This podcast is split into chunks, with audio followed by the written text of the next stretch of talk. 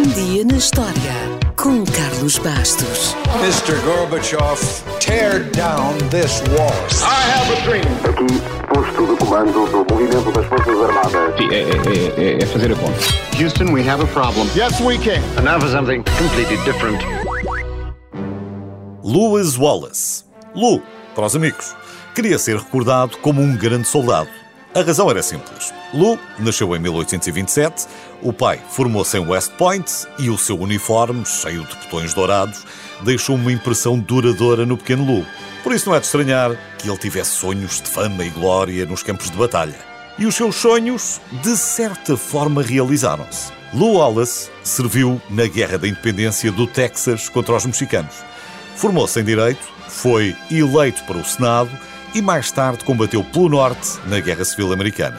Pelos vistos, não saiu nada mal, porque chegou a Major-General. Depois, ainda foi governador do Novo México e ministro responsável pelos negócios com a Turquia. Mas a sua fama mundial não veio daí. Hoje falamos dele porque, durante os intervalos das batalhas e das guerras, Wallace ia tirando um tempinho para escrever e, no final da sua vida, entre romances e biografias, tinha concluído sete livros. Provavelmente nunca ouviu falar de seis deles, mas há um que conhece de certeza. É que Lou Wallace foi o autor de Ben-Hur, um livro que, por estes dias, em 1880, estava a ser distribuído por toda a América. Ao que parece, Lou pesquisou e escreveu durante sete anos para concluir o romance e fez a maior parte do seu trabalho debaixo de uma árvore na sua propriedade. Aliás, numa das suas fotografias mais conhecidas, também não se tiravam assim muitas na altura, vemos precisamente o autor a escrever debaixo da tal árvore. Nos primeiros meses, venderam-se poucos exemplares, mas em 1900, Ben-Hur tornou-se o romance americano mais vendido do século XIX, tirando do primeiro lugar A Cabana do Pai Tomás. Wallace, que morreu em 1905, ainda teve tempo para saborear o sucesso comercial do livro e as adaptações que se seguiram. No entanto, ele estava cético em relação à ideia de adaptar o livro para teatro. Para Wallace, a peça seria impossível, porque a corrida de quadrigas, uma parte essencial da história, não poderia ser encenada em palco. Estava enganado. A necessidade aguçou o engenho.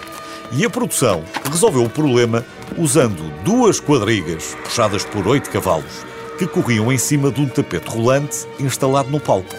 E enquanto os cavalos galopavam, o cenário de fundo rodava, dando a ilusão de movimento e de velocidade.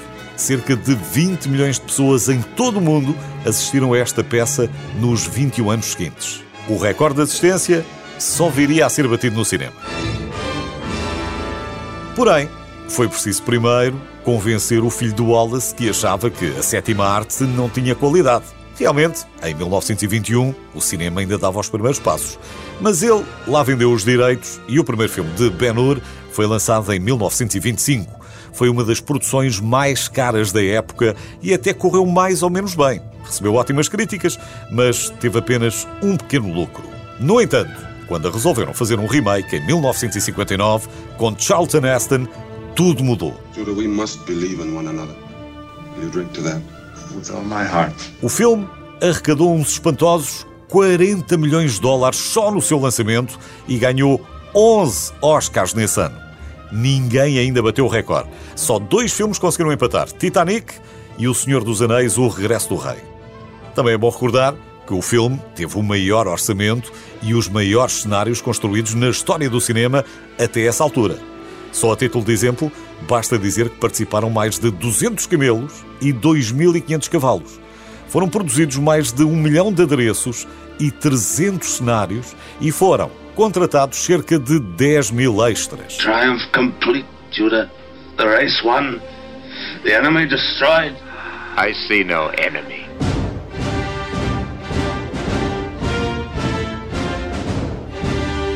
A banda sonora influenciou muitos outros filmes épicos nas décadas seguintes e algumas das sequências de Ben-Hur são das mais icónicas da história do cinema. E tudo isto devemos aos sonhos de glória de Lou Wallace, que no meio dos horrores da guerra sempre foi arranjando algum tempo livre para escrever. Ah, e em 2016 apareceu por aí uma nova versão de Ben-Hur, mas se não viu, então deixe estar. Reveja antes o clássico de Charlton Heston, realizado por William Wyler. We keep you alive to serve this ship. So row well and live.